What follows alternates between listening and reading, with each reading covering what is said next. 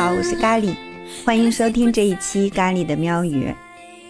今天我出去在路上呢，偶遇了一只胖胖的三色柯基，忽然就让我想起了我家的撒哈，还有他给我留下的那些非常治愈和温暖的回忆。作为撒哈的主人呢，我是非常幸运的。嗯，如果要是听众朋友你现在也正拥有着一条属于自己的爱犬的话，那么咖喱就恭喜你了，你也像咖喱一样幸运，因为狗狗超强的治愈力并不是一个传说，而是每时每刻都在发生的事实。狗狗的治愈力这些年来已经被科学家逐渐证实了，获得了很多详实的理论依据和案例。西萨米兰呢是全球著名的训犬师，他写了一本书，叫做《像狗一样生活》，运用狗狗的智慧改变自己。那本书里边就记录了很多真实的案例，其中有一个呢是说，有个女孩叫阿杰，她在失去亲人以后受到了严重的打击，变得非常的焦虑，以至于不敢和外界接触，大部分时间都躲在家里。但是自从他领养了一只叫做斯帕奇的混种的小型梗犬以后，焦虑感竟然神奇的消失了。只要斯帕奇在他身边，他就能很快的缓和下来剧烈的心跳，就会变得安定很多。后来呢，他给斯帕奇申请认证了心理治疗犬，他就可以跟着他去任何地方了。八年以后呢，阿杰的精神和身体状况都变得非常健康了。而且还成了洛杉矶很知名的一位素食的烹饪师，整个人都充满了活力和自信。他呢就把自己新生的全部功劳都归功于斯帕奇的这种神奇的治愈力。从狗狗的心理层面来说呢，除了因为自然灾害、幼年时期遭遇严重的创伤、大脑器官受损和近期繁育等一些因素会导致心理问题之外，狗狗本身是不会出现心理问题的，如果有问题的话，也是人类造成的，是我们让狗狗变得精神错乱或者心理不正常。狗狗在面对不稳定的人或者充满压力的环境的时候，由于需求得不到满足，就会出现心理问题和恐惧症。但是只要离开那些负面的环境，它们往往就能完全恢复健康。所以呢，专家得出结论。狗狗永远会朝着和谐的境界前进，它们本身就有着超强的自我治愈能力，而且呢，它们也有能力让我们人类恢复平衡和健康。关于狗狗的治愈力，还有一个更加有说服力的故事。在美国，有一个男孩叫欧文，患有软骨营养障碍性肌强直综合症，这是一种非常罕见的遗传性疾病。这个病呢，使他的肌肉总是处于紧张的状态，所以他从童年开始就非常的痛苦。很小的时候，他就意识到别人总是会用异样的眼光来看他。他自己呢，也因为自己的长相越来越不自在，因为这种病会导致他身材矮小、头面短窄、眼睛细小，而且还有些畸形。他跟前面提到的那个阿杰一样。总是蜷缩在自己的世界里，刚开始不想出门，只有跟外界隔离了以后，他才会感觉安全。而同时呢，有一只名叫哈奇的牧羊犬也在受苦。它在十个月大的时候被人绑在铁轨上等死，但是呢，它奇迹般的活了下来。火车只压断了它的一只后腿，它躺在铁轨边哀嚎了好几天。后来呢，被欧文的父亲发现了，而且给他救回了家。当欧文第一次看见哈奇充满爱的那个棕色小眼睛的时候，他的人生瞬间就被改变了，因为他的新宠物毫不犹豫地接纳了他的状态，给了他重新走出屋子的信心。欧文呢，负责照顾哈奇，带他去散步，去参加那个宠物展，这让欧文有了新的人生目标。自信心也随之提升了。欧文从此再也不怕和陌生人接触了，因为身边有了哈奇，随时随地呢都有话题跟大家一起聊。狗狗的这种治愈能力被不断的训练和强化，而且呢，在美国已经有了完善的认证体系，比如治疗犬，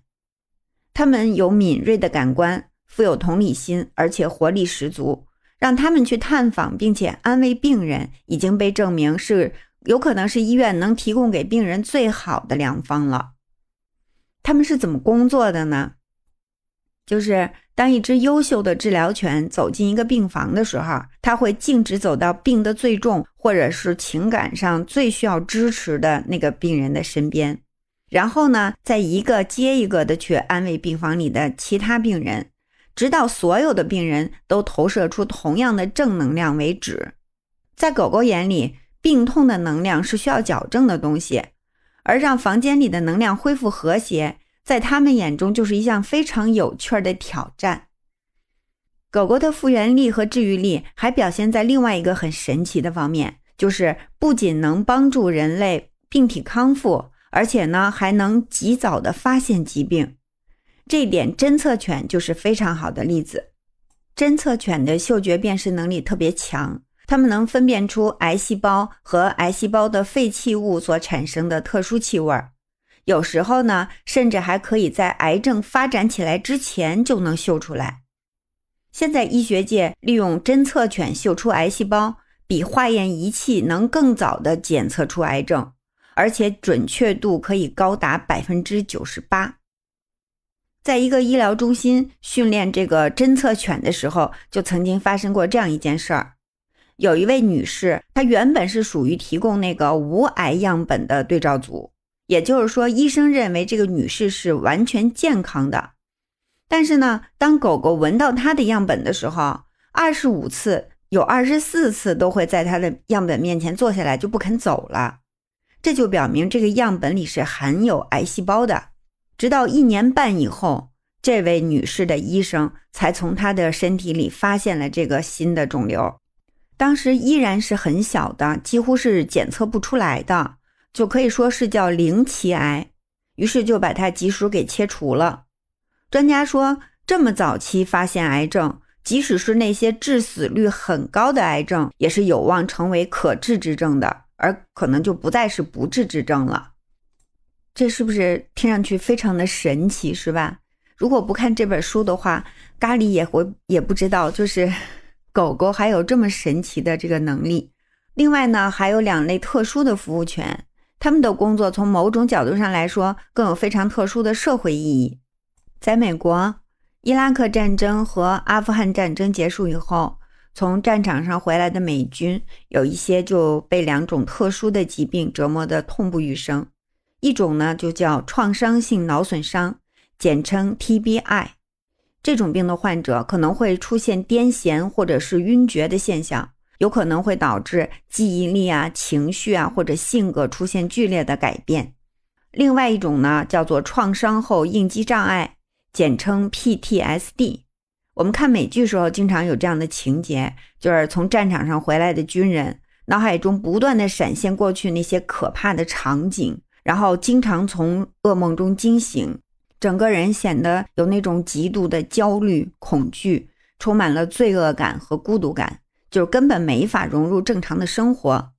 这个时候呢，PTSD 服务犬和 TBI 服务犬就有用武之地了。他们经过特殊的训练，能学会几百种，就是为不同人量身定制的特别服务，比如在患者身体出现紧急情况的时候寻求援助。在癫痫或者恐慌症发作之前发出警示，或者提供一些与实际的治疗相关的帮助，啊，比如帮患者背药物啊，提供这种辅助治疗啊什么的。美国退伍军人事务部早就已经证实了，这些狗狗啊，在帮助身心受到创伤的军人重新融入平民生活方面，的确提供了非常宝贵的帮助。塔拉琳达和凯西琳达。在狗的礼赞中说，狗狗最重要的工作依然是陪伴，就像希腊神话中地狱三头犬一样，狗狗始终守护着我们，让许多人不至于掉进寂寞的地狱之门。在节目的最后呢，咖喱想说，虽然我们大多数人并没有遭遇那些极端痛苦的病痛，我们身边的毛孩子也没有受过那些严格的训练，但是每一只狗狗。它每一天的陪伴，都是他们对我们润物细无声的治愈。有了它们，才让我们尽可能的远离那些糟糕的状况。所以呢，做一只狗狗的主人是非常非常幸运的事情。好啦，今天的节目就到这儿，咖喱感谢你的收听，也希望你可以点一下节目右上角的分享键，把咖喱喵语这个专辑的内容呢分享给身边更多喜爱宠物话题的朋友们。我们下期节目再见。